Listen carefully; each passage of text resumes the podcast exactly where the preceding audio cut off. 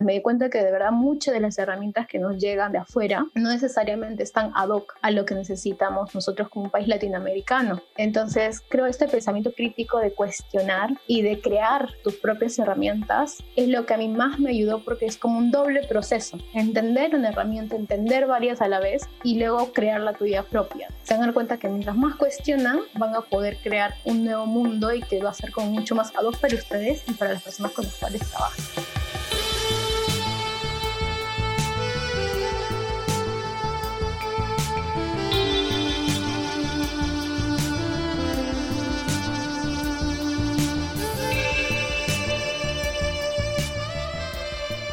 Y bienvenidos al podcast más picante del diseño, Desnudando el UX. Estamos felices porque hoy comienza nuestra tercera temporada en la que desnudaremos todos los mitos más picantes del diseño.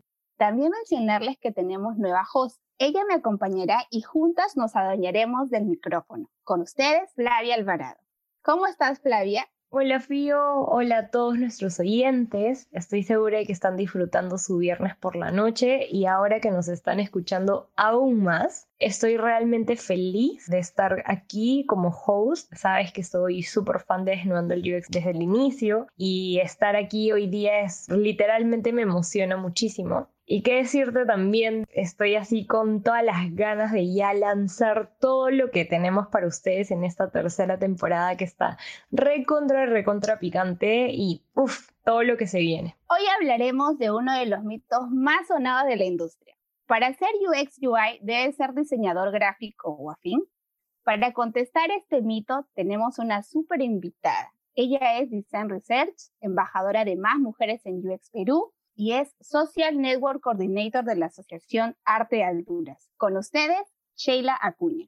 Hola a todos, muchas gracias por la invitación. Estoy muy feliz de formar parte de esta nueva etapa y desearles muchos éxitos que sé que van a tener y sigamos con estas conversaciones que justo ponen todo más picante.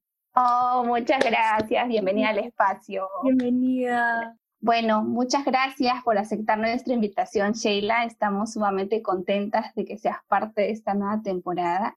Y hemos preparado una preguntita que creo que si ya conoces nuestro espacio, debes saber que tenemos una pregunta hot. Pero esta vez, por la tercera temporada, Flavia, nuestra host, también te la va a mencionar. Adelante, Flavia. Bueno, como ya estamos en plena temporada de verano y estamos aquí con todo el sol que nos abruma, queremos saber ¿Qué prenda te enciende en verano, Sheila? Cuéntanos. buena pregunta. O sea, sí, sí es difícil porque hay como que varios ítems, pero creo que las camisas estas que son abiertas, así de con clavículas, son hermosas. Así que de verdad es como, como muy frescas, pero que también muestran como un parte de ti al mismo tiempo. No sé, a mí me parecen así súper sexy. Ah, mira, está bien, está bueno, está bueno.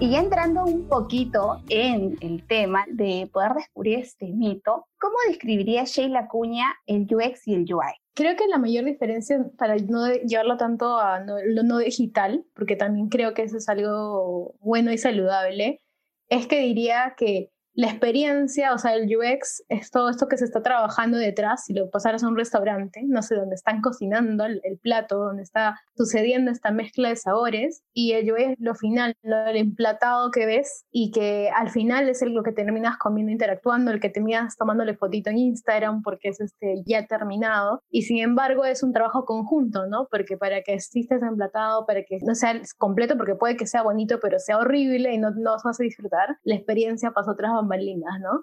Entonces, para mí esa es la mayor diferencia, ¿no? Las dos tienen como la interacción con el usuario, solo que uno tal vez no lo hayas visto porque es la parte final, pero está como parte de todo este conjunto de experiencias que aborda el usuario. Qué lindo, qué lindo y de verdad qué excelente que también menciones que el UX y el UI no necesariamente es solo digital, porque eso es algo súper importante y que por ahí menciono que también lo vamos a hablar más adelante, Pero bueno, regresando a nuestro tema central, ¿por qué crees tú, Shay, que nace este mito y que es uno de los mitos principales que creo que, bueno, tú bien sabes también, ¿no? Que, que lo hemos vivido, diría yo, que para ser UX o UI tienes que ser diseñador gráfico sí o sí, alguna carrera del diseño de todas maneras, porque si no, pues es imposible, ¿no? Entonces, ¿por qué crees, de dónde crees que nace? ¿Qué opinas tú al respecto?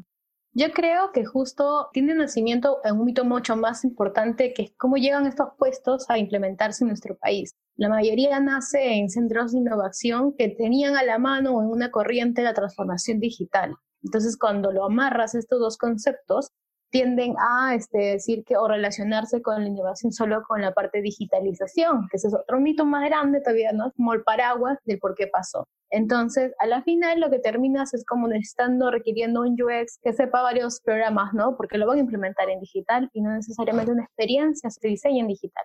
Ahora, para los que trabajan en la industria, aún así siendo la experiencia digital, hay formas de aprender. Hay un tema también de no necesitar que vayas a un instituto para que aprendas a crear las experiencias. O sea, el Sketch, el Figma, son herramientas más nuevas. Me atrevería a decir que más bien se están implementando poco a poco en institutos de diseño gráfico pero hay un temor por la necesidad también de certificación, de decir, oye, estoy certificado para hacer esto, ¿no? También esa es como una valla muy grande que nuestro país tiene como una exigencia de que te pidan certificación por todo, aún más si es para el Estado. Entonces, hay como varias cositas que hablan de nuestro contexto y que hacen que las personas puedan creer que necesitan este requerimiento, cuando al final es que no, ¿no? Pero está amarrado a un historial que tenemos, así que yo creería que por ahí inicia todo. Y justo añadiendo lo que dices tú, en la certificación, ¿no? Ahora, ¿dónde estudio? ¿Quién me va a enseñar? ¿Cómo lo hago? ¿Estoy estudiando bien? ¿Estoy estudiando mal? ¿Me pedirán en este perfil? ¿No pedirán en este perfil? ¿No? Entonces, son tantas sumadas, tantas cosas y creo que a veces los que ingresamos al mundo del diseño o construimos estas experiencias, venimos de carreras diversas que no necesariamente están alineadas al diseño gráfico como tal, ¿no? Que hay este gran mito que muchos dicen, no, ah, no, tiene que ser diseñador gráfico o tiene que tener la parte visual. Al final todo se complementa, pero ¿realmente crees que para ser diseñador UX debería haber estudiado diseño gráfico? ¿Tú qué opinas? Si es tal cual UX, depende en qué etapa y qué especialidad en específico. Por ejemplo, si hablamos de sitios o empresas donde solo pueden contratar en UX y UI, como que necesitan ideas más pulidas en cuanto a diseño. E incluso, pero pues, no necesitas que sea así, ni en ese caso necesitas necesariamente que sea un diseñador gráfico, puede ser una persona que habrá aprendido de manera autodidacta y que viene otro tipo de perfiles, ¿no? Entonces yo sí consideraría de que no, no es un impedimento. Yo he visto un montón de personas que vienen en diferentes roles. Yo misma soy administradora, mm, nada que ver casi diría, porque es el lado de negocio y más bien cuando me pasé diseño me decía que me había pasado el dark side, pero todo ok. Entonces, eh, creería que no debe ser un, un obstáculo, más bien debería ser como una motivación y aprender que en general temas autodidactas y perderle un poco ese miedo, porque también hay, hay este tema de necesitar alguien que te enseñe, que te dé feedback de que todo está ok y también eso se debe también a los sistemas educativos que comenzando con la palabra alumno, o sea, si les compones, yo tampoco sabía ese, se los comparto porque me lo compartió un amigo, significa este, una persona que necesita luz, que sea iluminado. Es como si el profe te va a iluminar y no son iguales, hay una verticalidad. Entonces, por ejemplo, yo cuando doy tu clase trato de evitar la palabra alumno y llámanos como participantes, estudiantes, hasta compañeros, porque ambos vamos a generar un aprendizaje, ¿no? Entonces, creo que perderle ese miedo también es fuerte y atreverse a aprender de manera sola. También es duro por los sistemas de aprendizaje que tenemos. No todos sabemos cómo aprender.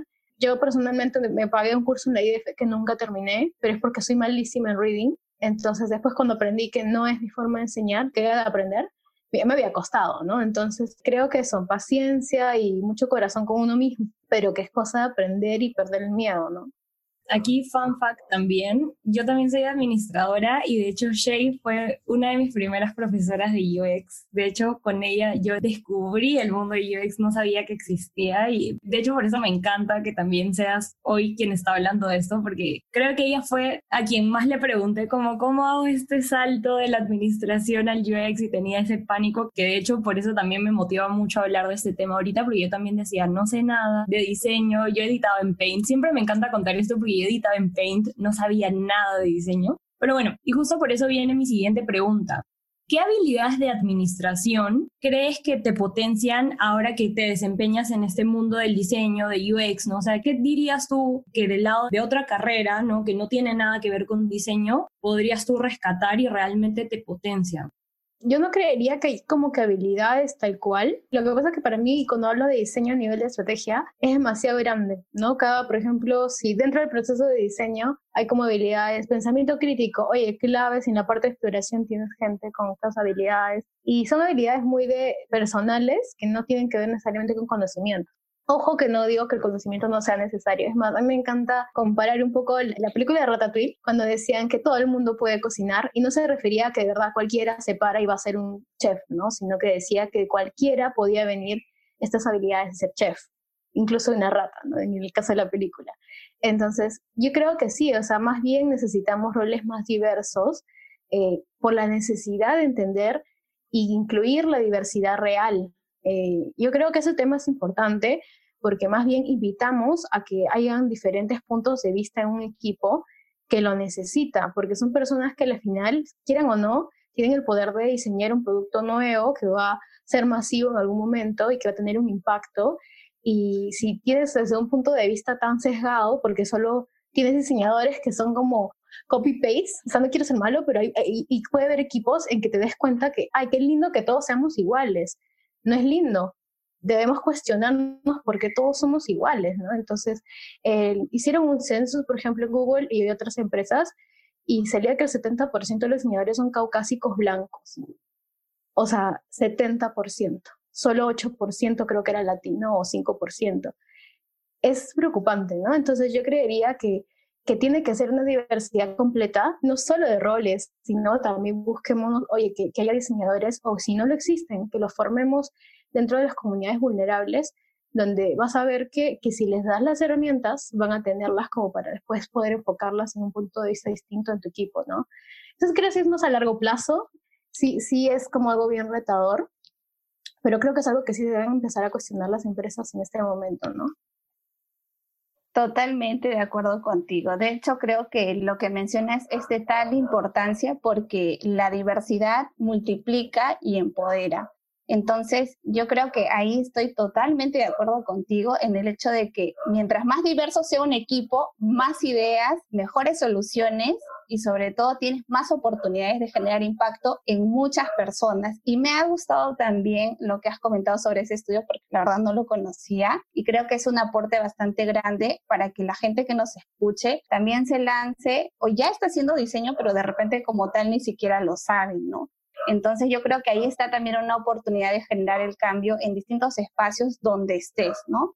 Ahí es un punto en el que también hay que, como tú dices, cuestionarnos, pero también está muy cerca de qué cosas debemos ir puliendo en el tiempo, ¿no? Porque no es lo mismo alguien que empieza en el diseño que alguien que ya tiene un recorrido de más tiempo, ¿no? A veces cuando tú recién empiezas, pues te vas a sacar la michi, como decimos acá en Perú, te vas a caer y te vas a volver a levantar, pero ahí está la oportunidad de aprender. Así que a los que nos escuchan tampoco tengan miedo de equivocarse. Ustedes pueden, de hecho que siempre lo repito, se puede, cayéndose, pero se puede. Y creo que lo que sí me gustaría que nos compartiera Sheila es qué habilidades o qué no debería faltar a un UX y un UI, por ejemplo, desde tu punto de vista. Yo creería que, o sea, si lo separo en tres cositas claves, Primero la empatía, porque creo que es lo más urgente, no solo con tu equipo, sino, o sea, ya de por sí con los usuarios y las personas en general, tú deberías ser empático contigo mismo también y con tu equipo, ¿no? Entonces, eso, o sea, una empatía 360. Algo también es la humildad, porque la humildad justamente va a evitar que te sientas como esto de fracaso, de que fallé, en que uno sube a veces a través del ego, como ya tengo un puesto, ya soy no senior, y puedes fracasar aún así, ¿no? Porque son las cosas que pasan. Ojo que trabajamos con personas que no necesariamente vamos a captar todo, ¿no? Entonces, siempre hay un riesgo de que nos equivoquemos, ¿no? Entonces, eso va a evitar la frustración, o sea, ser humilde, decir siempre con este mindset de que nunca he dejado de aprender algo. Y luego también el pensamiento crítico. Ojo que eso también creo que es importante a nivel de habilidades, tanto para todas las personas que trabajan en diseño, es cuestionarse, ¿no? A mí me encanta una charla que se llama Design Thinking is Bullshit, pero no porque de verdad cuestione de completo de que diga que, que está mal el Design Thinking, sino esta diseñadora lo que decía era que justamente deberían dejar de ver como el design thinking como paso 1, 2, 3, 4, 5, porque eso está mal, es mucho más complejo todos los procesos de diseño. Existen mucho más procesos de diseño, design thinking es como el más popular dentro de los sectores de diseño de UX, pero que le podríamos agregar o deberíamos agregar siempre estos puntos de punto crítico para cuestionarte, ¿no? Hay mucho miedo de que tal vez, imagínate, empiece una parte exploratoria y me estoy dando cuenta que enfoqué mal el problema, ¿no? En vez que decir algo, sigo y sigo hasta que el UI ya desarrolló la solución y nadie levantó la mano a decir que estaba mal planteado el problema por miedo. Entonces, este pensamiento crítico te va a ayudar a que sea constructivo, no tampoco destructivo de que lo has hecho mal, sino siempre hay maneras de mejorar. O sea, eso es de parte blanda y a nivel ya técnico diría, creo que también ayuda mucho ser autodidacta en este tiempo porque te va a enseñar que de verdad hay cosas que no llegan tan rápido como quisiéramos, o sea, algo no sé en español, y tener que estudiar por uno te va a ayudar mucho.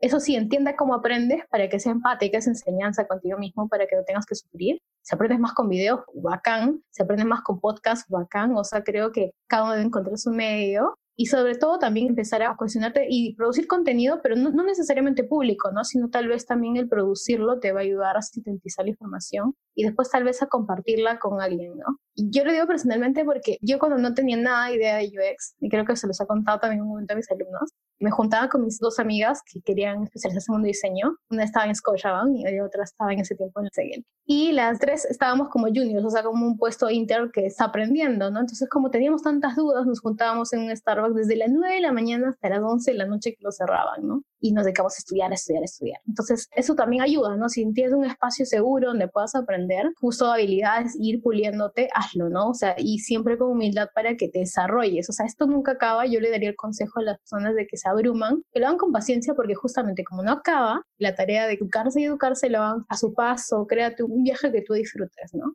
es tal cual lo que dices, se aplica a todas las carreras, a todas las profesiones, porque justo me acuerdo clarísimo que mi papá es doctor, no tiene nada que ver con el diseño, pero siempre lo veo estudiando, siempre, siempre, siempre, y me acuerdo que hace ya, bueno, varios años, era más chica, ¿no? Le dije, papá, pero ¿por qué si ya eres doctor, ya trabajas, ¿no? Le digo, ¿por qué sigues estudiando, ¿no? Y me dice, nunca se para de aprender porque siempre sale algo nuevo, siempre hay algo diferente, siempre hay o una nueva medicina o descubres un nuevo síntoma en alguna enfermedad y me dice, siempre tienes que estar actualizado en lo nuevo que hay en el mundo, ¿no? O sea, la gente cambia, me dice, la forma en cómo se contagia una enfermedad o en cómo la gente espera ser tratada cambia. Entonces, tú no te puedes quedar con lo que aprendiste hace 10 años y seguir esperando que todo lo que aprendiste hace 10 años siga funcionando igual ahorita y ya, ¿no? Y todo felices por el resto del tiempo, todo se maneja igual y nada cambia, ¿no? O sea, el entorno cambiante y creo que ahora en cuarentena lo hemos aprendido, pero a la mala, ¿no? Es como la vida cambia y cambia, como tú dices, es un aprendizaje hiper mega constante y pues está en nosotros mismos también tener esas ganas de estar aprendiendo siempre, ¿no?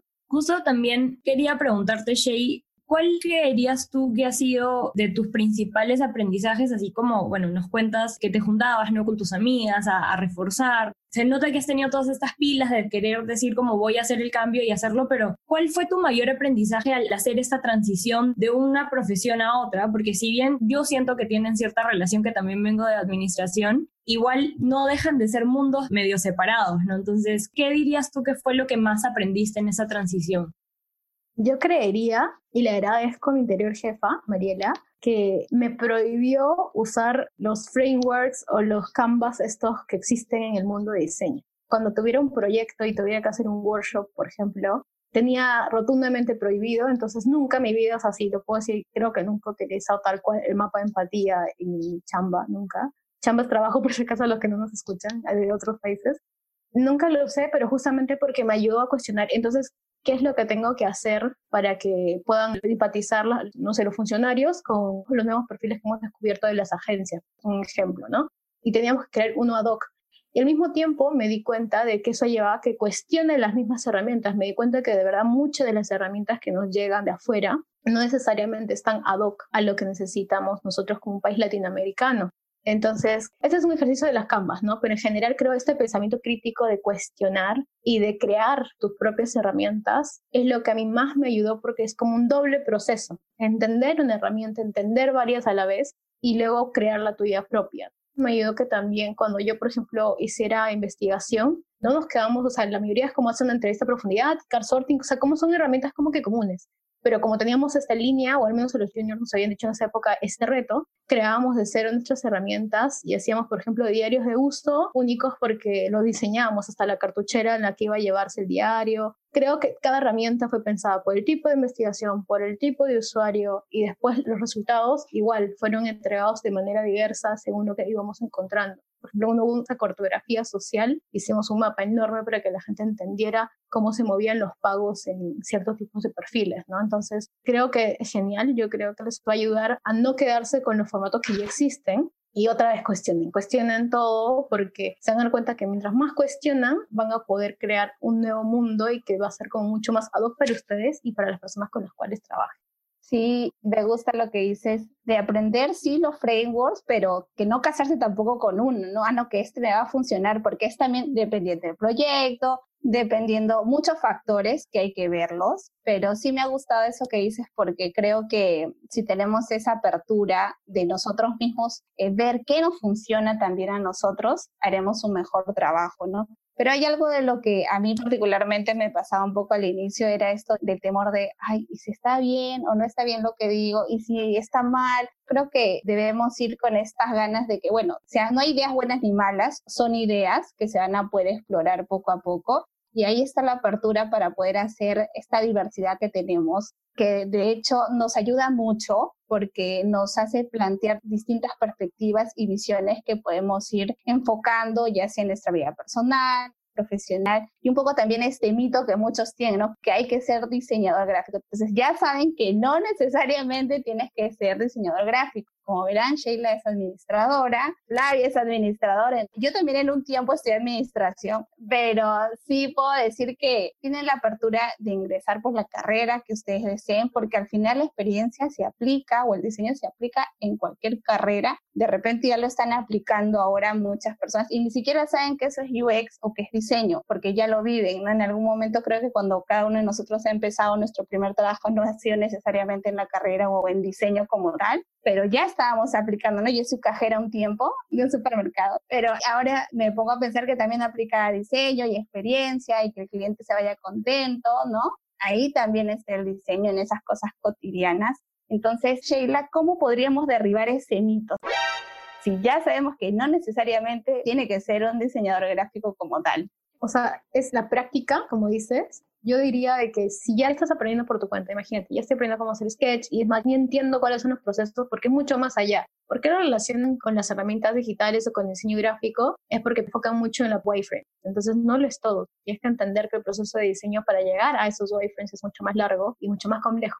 Y cuando ya lo hayas entendido y estás practicando ya la parte de diseñar la solución, implementala en una empresa o implementa en donde sea. De verdad, yo aboco siempre a los voluntariados porque de verdad son los espacios seguros que te permiten equivocarte y ambos salen ganando, ¿no? Puedes elegir es más una empresa social para que sientas que tiene mayor impacto o la que prefieras en realidad. Por ejemplo, alguien que tenga conocido que tenga una cafetería, el rediseño de su servicio, por ejemplo, y así vas aprendiendo y generas un portafolio. Eso es algo que también es importante y que no hay tampoco mentir es que cuando tú entras al mundo laboral, lo primero que te van a pedir es cómo has aplicado, cuál es tu proceso de diseño, y eso es lo que más importa, más que si sabes Figma o si sabes Sketch ahora, ¿no? Entonces, eso, ¿no? Cómo implementas tu proceso, cómo lo haces, es lo que necesitan y eso es un portafolio. Y te diría que hagas las pruebas donde te sientas más seguro, intercambies y que también busques mentores o facilitadores que te ayuden en ese proceso sin temor, ¿no? Creo que eso también es importante y hay que perderle el miedo en su oportunidad, yo, por ejemplo, gracias a un mentor que tuve, me conectó con Sandra Viches, que es mi amiga, vecina, que después me enteré y que ella me ayudó mucho. En ese momento ella era como de las principales mujeres influencers en diseño, lo es hasta ahora, y que me diera a mí un espacio de su trabajo para decirme, oye, este es el camino, te recomiendo leer el libro, comenzar por ahí,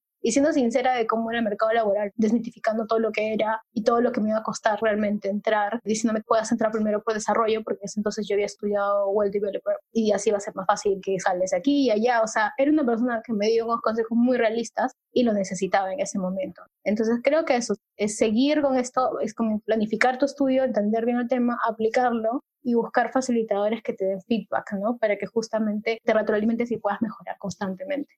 De hecho, me has hecho acordar así clarísimo cuando recién postulé por primera vez a uno de los puestos de UX hace, bueno, ya hace un tiempo. me pidieron un portafolio. Yo no tenía ni idea de lo que significaba portafolio, así ni la más mínima idea. Yo decía, ¿y qué es un portafolio? ¿No? O sea, me llamaron para decirme cómo me puedes pasar tu portafolio y tu CV y yo así como que, ¿qué?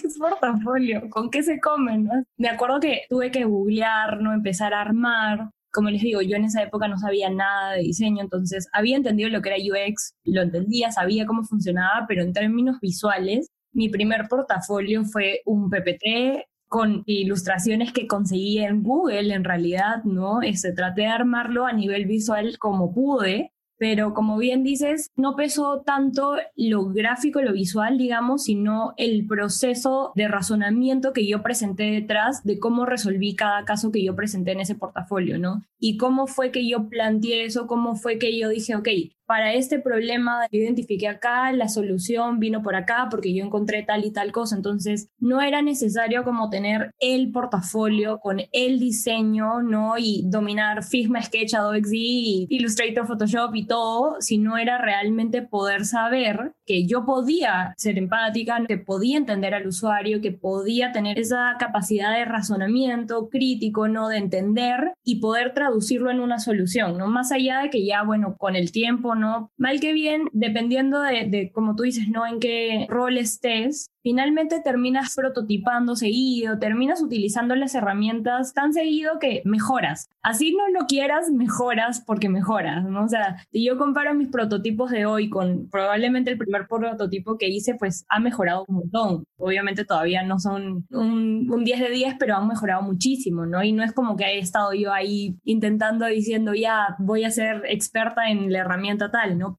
Pero sí, como dices, es esa capacidad de entender a las personas y no solo concentrarse en las habilidades de manejar la herramienta, de dominar solo lo visual, ¿no? Es mucho más allá de eso, ¿no? Entonces sí, pero sí es importante, ¿no? Sí, y sobre todo el portafolio, aparte de ser importante, no necesariamente tiene que ser el mejor. Quieren saber cómo tú resuelves un problema y también dependerá qué perfil vayas. Pues no, si es UI, esta gente tiene que ser más visual, si es UX, es otro enfoque, entonces así.